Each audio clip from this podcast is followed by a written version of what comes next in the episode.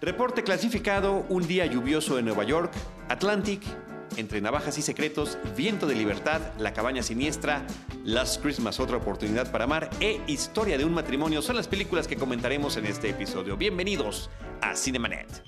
El cine se ve, pero también se escucha. Cinemanet. Con Carlos del Río, Enrique Figueroa, María Ramírez, Diana Gómez y Roberto Ortiz. Cine, cine, cine y más cine. Bienvenidos. Cinemanet. Arroba Cinemanet en Twitter, facebook.com diagonal Cinemanet, Cinemanet 1 en Instagram y Cinemanet 1 en YouTube son nuestras redes sociales. Yo soy Charlie del Río, les doy una más cordial bienvenida desde Disruptiva a nombre de Paulina Villavicencio, de nuestro productor Uriel Valdés Urismán. Saludo Enrique Figueroa, ¿cómo estás? Mi estimado Charlie, como siempre muy contento de estar en un Cinemanet más. Y aquí con nosotros, por segundo programa consecutivo, como parte del equipo Cinemanet, Diana Su. Creo que me voy a emocionar cada vez que me presentes. Voy a sentir que es el primero. ¡Yay! hola Enrique, hola Charlie. Hola Diana. Muchas gracias. Eh, desde la semana, desde el episodio de cartelera pasado ya habíamos presentado, eh, anunciado y festejado la integración de Diana Su a nuestro proyecto y, y además muy padre porque la hemos visto crecer, te hemos visto crecer eh, Diana, a lo largo de estos años que tenemos de conocerte, desde tu trayectoria universitaria, tu incursión en la revista Cine Premiere, y cómo eh, has ido tomando diferentes medios y personalidad también a través de tus distintas redes sociales. Así que muchas felicidades y qué gusto y qué alegría que te integres con nosotros. Ay, gracias, Charlie. Pensé que ya, vas a recordar Intos cuando naciste. no estaba yo todavía. tu primera palabra. Sí, sí, ¿Ya estabas en este mundo? Estaba, estaba hace mucho tiempo. No, pero si pensamos cuántos años tenía Diana Su cuando arrancó Cinemanet en noviembre del 2005, ¡auch! No lo digas, no lo digas. Ah, no lo, digo, ok, está bien. ¿O lo quieres decir? Sí, 2005, tenía 15. 15 años. ¿Ibas a cumplir 15? ¿En 2005 cumpliste 15? Sí, en noviembre cumplí 15. Perfecto. Sí. Muy bien, pues ahí está, la verdad revelada. Muy bien, vamos a platicar de varias películas. Me encantaría que pudiéramos arrancar con Reporte Clasificado, The Report, una película que tuvo un estreno en algunas cuantas salas, ninguna de ellas este, de las cadenas principales, pero que está disponible a través de la plataforma de Amazon y que me parece interesantísima. Enrique, que le gusta el tema de la historia, esta película, de la historia y también del activismo y también de la búsqueda de la verdad, me parece que esta película tiene todos los elementos para haberte atrapado. Sí, eh, bueno, primero me gustaría destacar el asunto que mencionabas del estreno que tuvo en algunas eh, pantallas de manera limitada. Nos estamos encontrando ya frente... Eh, pues yo creo que a partir, justamente lo escribí en algún texto que les compartiré luego en redes sociales en algún antiguo sitio llamado MX, sobre cómo el efecto Roma iba a tener, eh, valga la redundancia, efecto en otro tipo de, estrenos. Y estamos viendo películas que se van a plataformas que están buscando otros espacios para verse en cines. Entonces creo que eso es algo que hay que eh, destacar y que también habrá que hablar en otro programa. Pues sí, Fíjate que sí tenía todos los elementos, pero no me terminó por atrapar no me digas todo. Eso. El caso es muy interesante porque es el caso del Senado de los Estados Unidos de América que van persiguiendo todo el asunto de la tortura eh, a partir de los eh, pues de toda la persecución que hubo de, los Estados Unidos contra quienes perpetuaron todos los eventos del 11 de septiembre. O ellos creían que eran, porque recuerden que, por supuesto el tema principal es que no todos lo eran. Exactamente, fue un caso... En este prejuicio terrible. Muy, muy anunciado, sobre todo por ser los Estados Unidos, la tierra de la libertad ¿no? y la paz y demás. Y eh, pues aquí seguimos la historia de Daniel Jones, que es interpretado por Adam Driver, y todo lo que tuvo que enfrentarse. Eh, me recuerda mucho al cine de, Oliver Stone, por ejemplo, eh, pero creo que es tanta la información, digo, ya el caso es muy interesante, ¿no? O sea, ya por sí mismo es, interesante de ver, pero creo que la ejecución cinematográfica no me terminó por convencer de todo. Es la primera película de Scott Z. Burns, hay que decirlo. Había trabajado por mucho tiempo con cortometrajes, pero creo que ahí... Y como productor, y creo que por ahí no me terminó por enganchar. Él eh, también escribe la película y a mí fíjate que me pasó todo lo contrario, me súper enganchó, porque la película empieza con situaciones muy eh, áridas, que es un investigador, un analista encerrado en un cuarto buscando documentos, pero de repente me parece muy bien cómo se hacen los flashbacks hacia lo que él está leyendo, cómo fue evolucionando esta situación de decir cómo le podemos sacar mayor información a las personas que rescatamos, pues justificando la tortura, no llamándole tortura, llamándole eh, enhanced interrogatories, ¿no? O interrogatorios mejorados, como dice en el subtítulo en español, y de esa forma tratar de salirse con la suya y, sobre todo de no dejar huella para que nadie sea responsable de algo que estaban ejecutando fríamente y que además de todo no generó ningún resultado cuantificable que pudiera servir en la labor de inteligencia, porque los torturados o decían cosas que ya sabían o decían mentiras, con tal de, de zafarse del sufrimiento. Sí, te digo, en todo el elemento informativo me pareció muy interesante, pero me pareció una película fría. O sea, la verdad es que no terminé de conectar con los personajes y creo que se termina siendo un, un problema contraproducente. Ahora, la película también quizá en esa frialdad termina tratando de ser un poquito objetiva, o sea, no presenta ni eh, dentro de esa objetividad como de periodista te, lo presenta. Entonces creo que está bien, pero a mí no me atrapó, no me calentó la película. ¿Y qué te pareció Adam Driver? A mí me parece que es un tipazo este señor. Bien, la verdad es que lo estamos viendo en muchas películas, creo que esta no es de sus mejores actuaciones. Eh, ya platicaremos más adelante de una que creo que sí es una de sus eh, muy buenas actuaciones, pero está bien, ¿eh? La verdad es que también en, en, automático va bien a ¿eh? bueno, yo quisiera comentar que es interesante todo lo que puede uno rescatar, cuál es la evolución de esta búsqueda de la verdad. Y bueno, cuando uno está viendo la película y al final de alguna forma lo lograron. El tema de la impunidad desafortunadamente sigue muy pendiente y seguramente seguirá pendiente. Pero yo quisiera recomendar también en Amazon. Bueno, perdón, eh, dará de qué hablar sobre todo, imagino, en los Oscars otra vez por este asunto político y todo lo que está sucediendo en los Estados Unidos. Claro. Eh, yo quisiera verlo como un tema complementario si está por por ahí la, serie de Looming Tower, más bien es como una miniserie que trata justamente de la rivalidad entre el de la CIA y el FBI en la investigación antiterrorista y cómo justamente esta falta de comunicación y de celo profesional posiblemente hayan ocasionado que no se haya podido detectar lo que estaba a punto de suceder. Y eso se retoma también en esta película, en el a posteriori y en este tipo de investigaciones. Así que me parece a mí sumamente interesante lo que pasa en esta cinta. ¿Pero esta eh, serie dónde está? También, en, Amazon. Ah, The Looming Tower. Sí. The Looming Tower es como se llama, y nada más este, decir que entre los protagonistas de esa serie está Jeff Daniels, ¿no? Que está en ah, un personaje como nunca lo hemos visto. Y rivalidad entre la CIA y el FBI que tiene tantos ecos en la historia moderna de México. También, ni más ni menos. De The Report o reporte clasificado, disponible en Amazon, nos vamos con Un día lluvioso en Nueva York, eh, Diana Su, que es una eh, película que tardó mucho en salir de Woody Allen, justamente por los problemas que tuvo con Amazon. Recuerden que le dio cabida en Amazon eh, con, una, con una serie justamente para inaugurar esta plataforma y después de los escándalos y la situación que todavía no se sabe bien a bien qué pasó y si va a ser o no castigada o si merece o no ser castigada de Woody Allen, se, se desentendió el estudio, hay una demanda millonaria entre ellos y esta película el tema es que no salía. Pero yo me pregunto, ¿por qué salió al final? ¿Qué cambió en el Inter para que esta película sí pudiera llegar a los que ya No, que ya no llegó a través de Amazon y que llega directamente a, pantalla y que se logre estrenar. Wow, a mí sí se me hace muy raro que esté ahí esta eh, denuncia en contra de Woody Allen. De hecho, por lo menos Timothée Chalamet, que es el protagonista de la película, donó todos sus todo lo que recibió por esta película a una organización y no sé si otros actores. Sí se me hace muy raro que, digo, no raro, pero pues que, la, que, haya solución como a esto de, ok, no me la quieres pasar tú porque me estás acusando de cierta, de algo que hice, bueno, no importa, ni modo, me voy a buscar a alguien más y digo, así pasa, ¿no? Los actores que le cierran las puertas, como Casey Affleck, ¿no? También en algún punto yo pensé que no íbamos a saber de él y también este año estrenó una película es, raro. yo siento raro. Misteriosos son los caminos de la industria hollywoodense. Sí, pero bueno, eh, son pocos los años en los que no ha habido una película de Woody Allen. La verdad es que desde hace no sé cuánto siempre es como... Desde el 69, 68, 69. ¿Cuál va a ser la nueva película de Woody Allen de, de este año? Es increíble.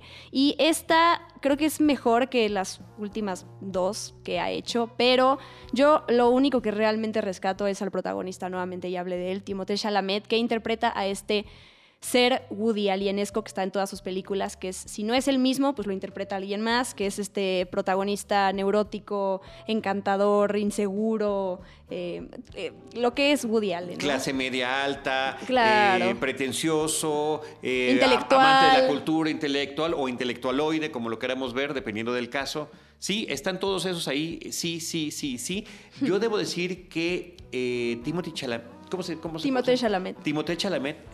Yo no entendía eh, el, que todo el mundo hablaba de él y que todo el mundo lo quería dominar. Yo vi algunas de sus películas y dije, mm, no. ¿No te gustó Call Me By Your Name? No, odié Call Me By La odio esa película. Me parece desagradable, súper desagradable. y aquí descubrí el talento que tiene. Me pareció formidable la forma en la que está interpretando el alter ego de Woody Allen. Eh, me parece que además debe ser, seguramente si hacemos una revisión de quienes han interpretado el alter ego de Woody Allen en películas de Woody Allen, este debe ser el más atractivo, el más guapetón. ¿no? Ese es otro programa charleando sí lo es, sí lo es. Este, pero no solamente, no solamente eh, Timothée está, está, está haciendo la de Woody Allen, creo que también El Fanning en, en, una versión femenina del personaje y también Liv Schreiber es otra versión porque sale como un director de cine eh, que tiene conflictos y que no entiende su propia obra, pero también un guionista. O sea, como que todos, como que esos cuatro en particular me parece que son como, como cuando ves eh, bien eh, la de John Malkovich, lo que yo soy John Malkovich, yo soy John Malkovich. Claro. Así me pareció que estaba Partículas la película. de Woody Allen. la película me pareció encantadora, encantadora. Yo, eh, obviamente, me, me encanta la trayectoria fílmica de Woody Allen. Eh, muchas películas cambiaron justamente cuando yo estaba en la universidad y las veía. Encontré una voz que, desconocía, que, yo podía, con la que me podía identificar y ver desde los créditos, ¿no? que son la, misma tipografía, eh, muchas de las personas que han trabajado La música, ¿no? Continúan con él, la música, el jazz. Eh, Nueva York otra vez, después de que estuvo en Roma y en París y en diferentes ciudades filmando, bueno, este, que una vez más esté en Nueva York, que sea un fin de semana lluvioso.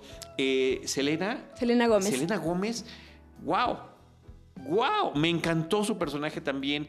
Eh, la forma en la que en, esta comedia de enredo en la que se van conectando los personajes y con todas las referencias consabidas de su trayectoria, me, pareció de lo mismo y al mismo tiempo fresco. No sé cómo describir esa sensación. Salí muy contento de la película.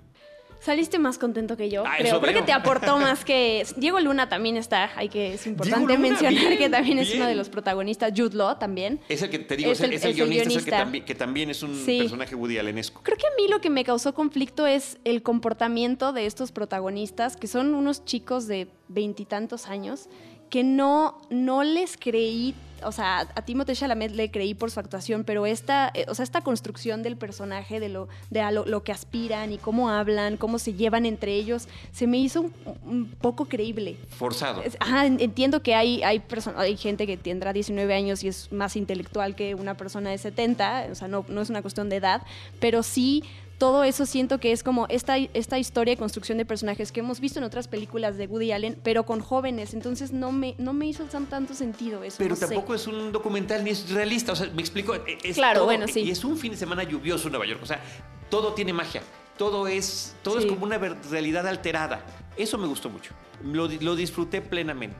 Y yo que ya estoy más viejo y que las empecé a ver más joven y que de repente decir, bueno, a través del cine, así como lo hacía en Annie Hall, que en el final de la película, después de que se habían separado, en la versión que dentro de la película el personaje hace de la historia donde tiene un final feliz, tú ya lo puedes alterar. Puedes tener ochenta y tantos años, pero tu personaje tiene 19 o 20 y ahí está, caminando y diciendo las cosas que tú dirías. O sea, es parte de la, de la magia. lo que yo entiendo como de la magia fílmica, ¿no? Pues Muy recomendable, seguramente se va a, mi top del año porque... ¡Wow! ¿A tu top del año? Sí, sí, Qué fuerte. Quiero que Enrique la vea y opine. Me movió, me movió la La veré, la veré, la veré. Bueno, ahí está eh, A Rainy Day in New York. Eh, de Woody Allen. Y de ahí nos vamos a ir con una película que tiene muchas ganas, Enrique, de hablar, que se llama Atlantic. ¿Así se pronuncia? Atlantic, sí. Es una película de Senegal. Eh, por cierto, y no le voy a mencionar porque, oh, que la, ¿no? Pero la vi en el Festival Internacional de Cine de Los Cabos, igual que de Report. Oh, que la. Oh, que la. Ya deja Los Cabos. No, sí, qué padre esa experiencia, ¿eh? Pero y también nos lleva a otra conversación, ¿no? La verdad es que aquí se van desprendiendo diversos temas y una es el tipo de cine que Netflix está abriendo de las puertas y que tendría cerradas las, exhibidoras de, otro tipo. Es una película de la franco-senegalesa Mati Diop, muy interesante la que se nos presenta la historia de Ada y de Suleiman, dos chicos en, en Senegal, en Dakar, que viven una, una, vida pues difícil. En el caso de Suleiman es un albañil que está trabajando en un edificio grande. Me recuerda un poco a, y ya la platicaremos en, en su momento, a eh, la de David Sonana que se va a estrenar el próximo año. Mm, mano de obra.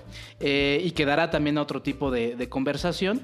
Y eh, le terminan debiendo dinero. Entonces a él y a un grupo de albañiles. Y la única oportunidad que ven es cruzar el mar Atlántico, el Océano Atlántico, que está ahí siempre presente como una fuerza eh, entre. Bueno, es que el mar es inmenso, ¿no? Entonces está ahí como fantasmal encima de ellos y eh, Ada que está enamorada de él, pero que está comprometida con otro chico que tiene un poder adquisitivo mayor y la familia de ella está diciéndole es que es la oportunidad de tu vida, eres una chica virgen, eh, es como... Es, una mujer que en ese, en ese mundo está siendo oprimida, ¿no?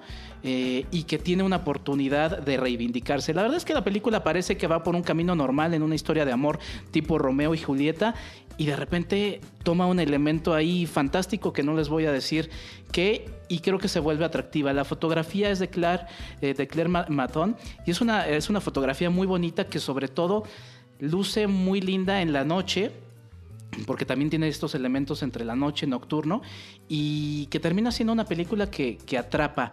Está en Netflix, eh, ganó el Gran Premio del Jurado en el Festival de Cannes, no sé cómo le vaya a ir. Eh, Netflix ha, ha sido siempre como muy hermética en mostrar los números o decir cómo les van a sus producciones, pero creo que abrirle la oportunidad a una directora que va arrancando también su camino en, en, la dirección, quizá no sea una película redonda o que termine por ser una película eh, que, esté entre los, entre los primeros lugares de, los listados de, de, lo mejor del año, pero creo que es una directora que habrá que ir siguiendo y, y que bueno, la verdad es una película que va vale mucho la pena. Está hablada en, entre francés y, lo que hablen en Senegal.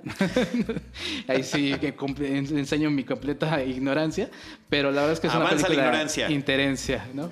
Muy bien, pues ahí está Atlantic. De Atlantic nos vamos a eh, Knives Out es el título original. Odio el título en español. Entre navajas y algo más. Entre navajas Entre y navajas y secreto. Es mejor esa, esa traducción, bueno, es que no es traducción, es mejor ese título que Contra lo Imposible, Ford versus Ferrari. No, sí, sí, pero, pero, pero también está mal también está mal. Pero sí, es mejor que Contra lo Imposible. Pero Ford versus Ferrari pudo haber permanecido. En cambio, Knives Out no. No, es difícil traducirla. Sí, sí. Este, terrible. Bueno, voy a decir rápidamente para cederte la palabra el repartazo que trae la película. Impresionante. Cuando uno dice una película coral, este es el coro que yo quiero ver. Daniel Craig. Chris Evans, Ana de Armas, Jamie Lee Curtis, Michael Shannon, Don Johnson, Tony Collette, Christopher Plummer y Catherine Langford, la de 13 Reasons Why. 30 Reasons Why y Jaden Martell, que ha salido en la película de It, por ejemplo, ¿no? sí, en esas últimas dos películas. Sí, es, el, es el que es el James McAvoy eh, pequeño. Ah, ok. Sí. A mí me encantó esta película. Em, de entrada, el cast es lo primero, el elenco fue lo que me llamó la atención. Y si bien cuando lees la sinopsis y ves el tráiler, es una película más, al parecer, sobre descubrir misterios a la Agatha Christie, eh, como esto que se llama en inglés Who, Done It. ¿Quién lo hizo? Eh, ¿Quién, lo hizo? O como se llamaba el juego aquí. Eh, en inglés se llamaba Clue y en español se llamaba ¿Quién, es el culpable? ¿Quién es el culpable? Sí, es una película única como en, en este género. Es un, además, esta pregunta de quién es el culpable, quieres descubrirlo desde los primeros momentos se sabe quién es el culpable y tú como espectador no quieres que lo descubran. o sea, creo que es, tiene un efecto contrario a lo que suelen, suele pasar con esas películas, lo, lo cual me parece súper ingenioso. Me encanta además que todos los como el, mayor miedo que existe cuando hay películas que tienen un elencazo como este es que salga un segundo cada uno de estos actores. Todos tienen su momento en la pantalla. Eh, me encanta además también Chris Evans, por ejemplo, que hace otro tipo de papel a lo que, que ahora a él el lo que le va a tocar a él en los próximos años es distanciarse de su papel como Capitán América, que todo el mundo lo va a reconocer por eso durante un buen rato. Y creo que aquí ya está haciendo algo diferente. Y me encanta, me encanta además. Ryan Johnson es el director, Ryan Johnson, entre muchas. Escribe y dirige. Para los detractores de Ryan Johnson. Claro, que más es una película de estos guiones que no puede tener hoyos, porque si no empiezas a perderle, o sea, empieza a perder credibilidad con el, con el espectador, ¿no? Y creo que todo siempre se está adelantando cuando tú como espectador estás diciendo ok, va a pasar esto, ya se está adelantando a, irse por otro lado y... Em, me encanta eh, que justo que dices, ¿no? Ryan Johnson ahorita tiene muchos detractores después de The Last, de, sí, de Last Jedi. Y Ryan Johnson es un gran director. Es un gran director. Déjenlo bueno, pues aquí lo demuestra que efectivamente lo es. Primero que nada, controlar este gran elenco, lograr darle cada uno su momento. De repente pareciera, uy, ya fulanito ya no salió. Y no. O sea, se va compensando a lo largo de la película. El gran homenaje que existe, ya lo mencionó Diana Su, a, la, a la narrativa de Agatha Christie. Pero darle la vuelta, poder retomar y haciendo referencia a todas los distintos tipos de versiones que ha habido en torno a las novelas de Agatha Christie. O sea, ahí están en, la gran casona porque es una gran mansión, todos son familia, todos son sospechosos, o sea, están los mismos elementos y te dicen, sí, esta casa es como un juego de quién es el culpable. Y en la televisión están viendo Murder She Wrote o La reportera del crimen, en español además, en español latino, como la vimos nosotros aquí en México. Eh, y tiene un personaje que es como Hércules Poirot, que sería el personaje de Daniel Craig, que se llama Benoit Blanc, ¿no? Hasta también con este toque europeo.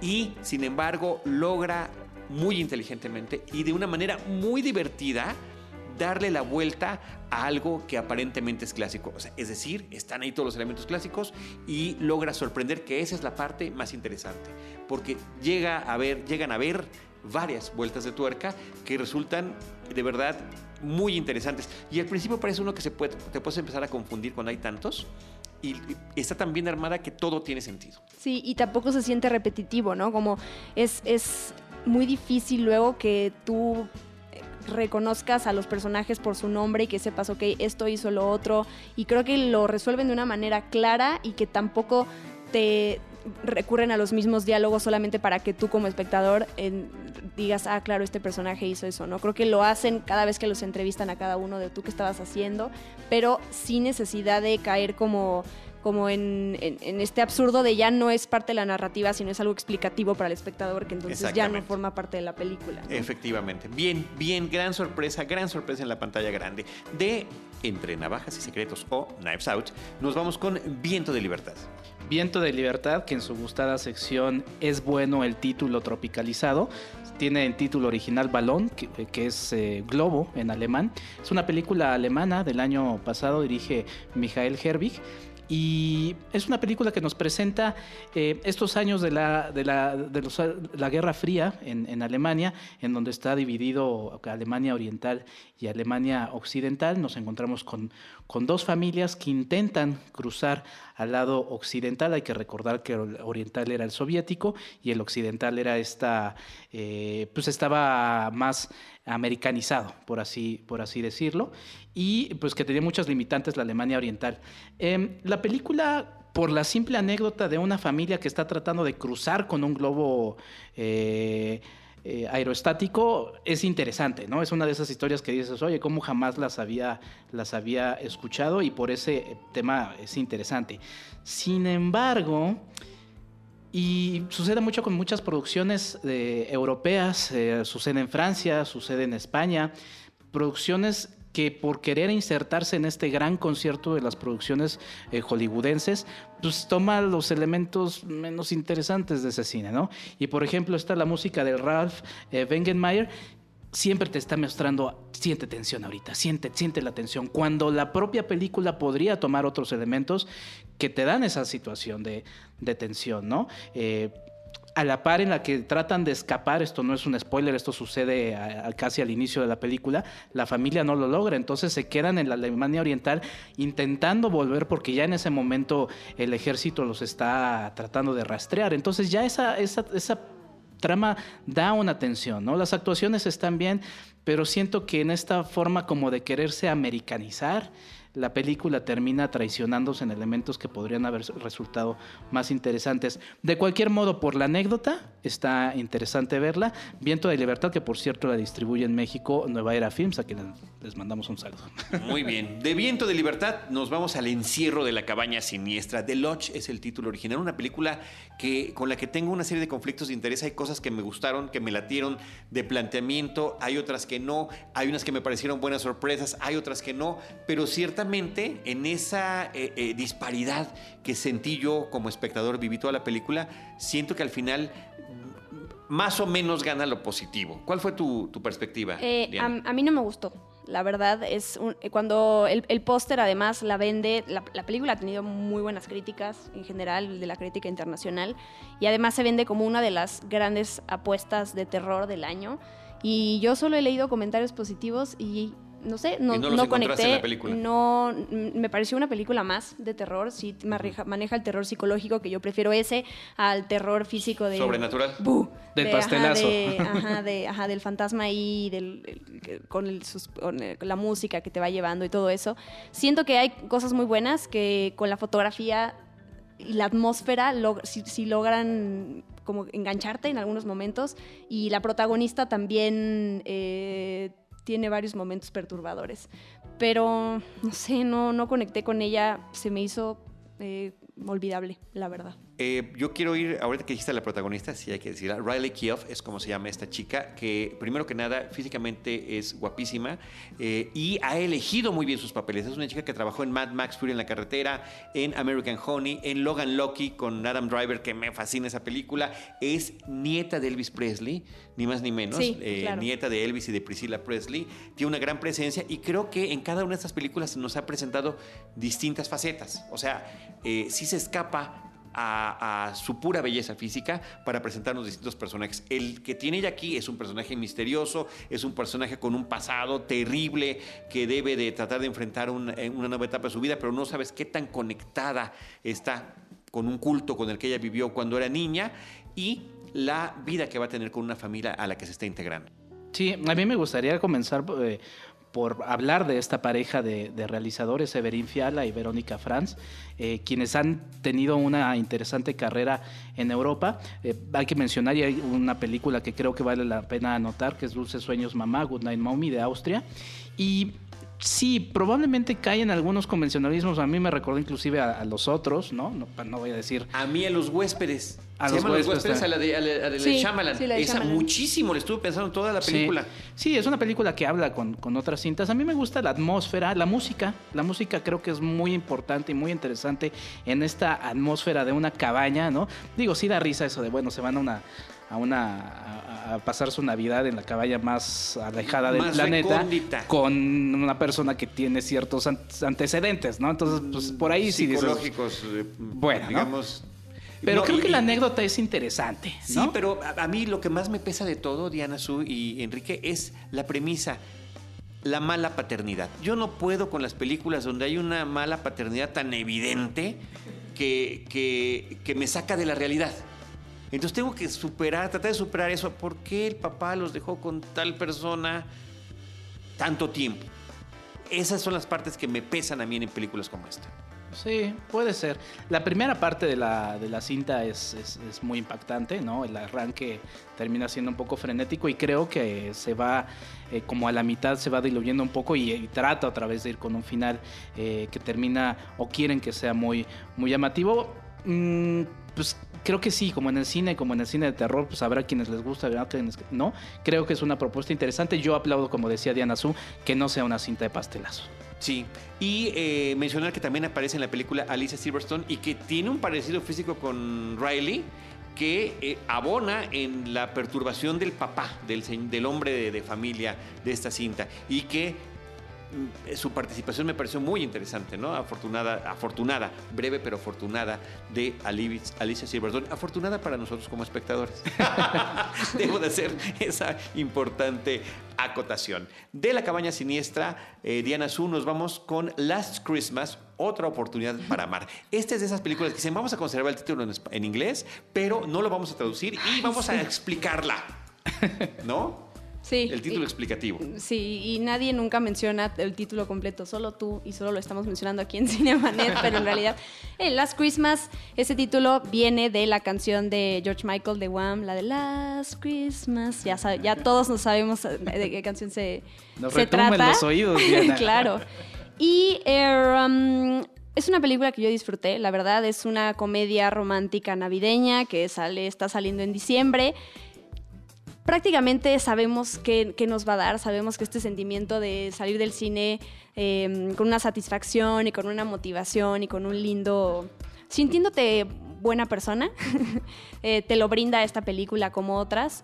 Creo que está llena de, de momentos ilógicos también, que bueno, serán ya siempre cuando pienso en algo ilógico voy a pensar en la magia de las películas como en como Charlie habló de Woody Allen eh, como está esta magia eh, hay algunas algunas veces tiene un sentido, otras no. Y, o sea, cuando se logran salir con la suya. Claro. Como Love Actually, por ejemplo. O sea, yo veo esta película y digo, mm, va como por Love Actually, pero quién sabe. No, no, no, no, no, no toques Love Actually, es una cosa hermosa. A mí me, fascina. Es una de mis, eh, películas románticas favoritas. A mí, eh, o sea, sí me gustó esta.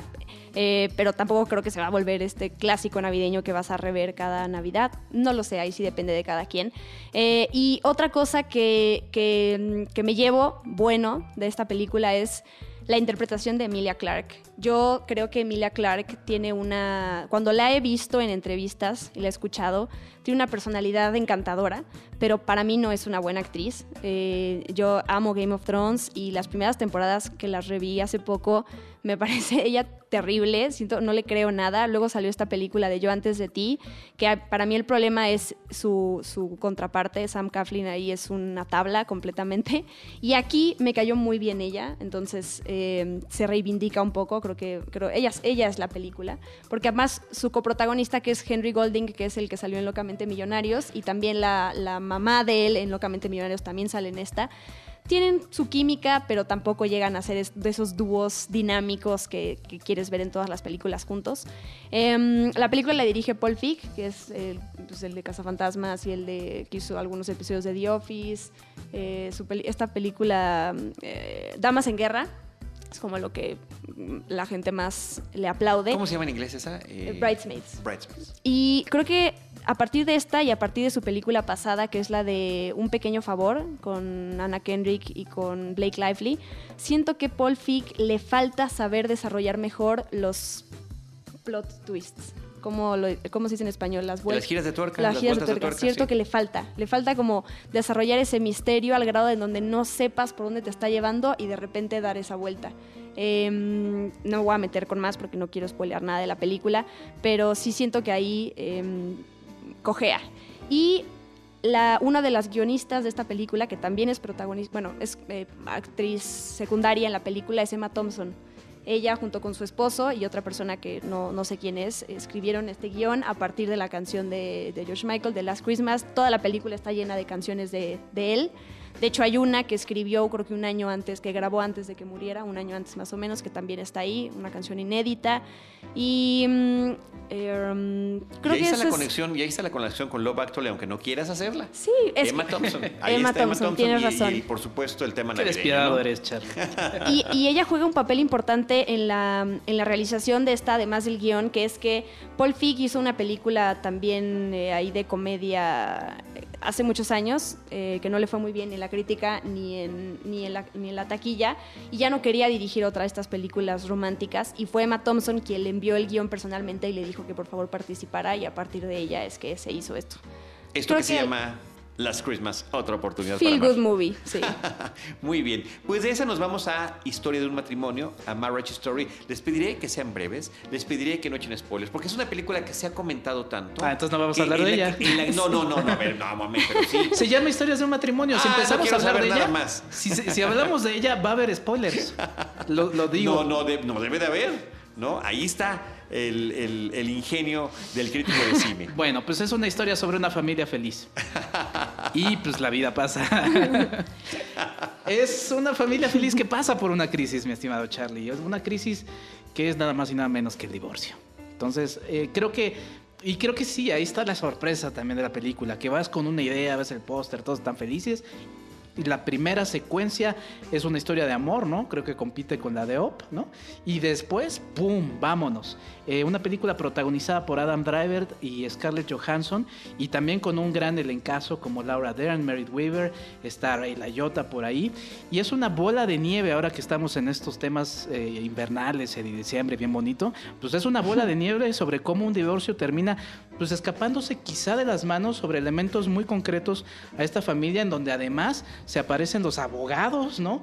Haciendo todo más grande y bueno, creo que es un duelo de actuaciones muy interesante y también mencionaría a Noah Baumbach como este realizador de cine pues sí, independiente de los Estados Unidos, que está dando su voz y que también otra vez es una película que va a la plataforma de Netflix, se estrena en algunas pantallas y es un cine que no, yo sí la podría haber visto en, en una distribuidora más mayor, pero creo que ya están encontrando ese camino en Netflix. Noah escribe y dirige la película. Sí, y además él ya hizo otra película para Netflix, la de Meyerowitz, no sé qué, una donde sale Adam Sandler y Ben Stiller, que fue esta, que, la de las últimas que llegaron, que sí, se proyectaron en Cannes, y me imagino que ahí está la relación de Netflix y él.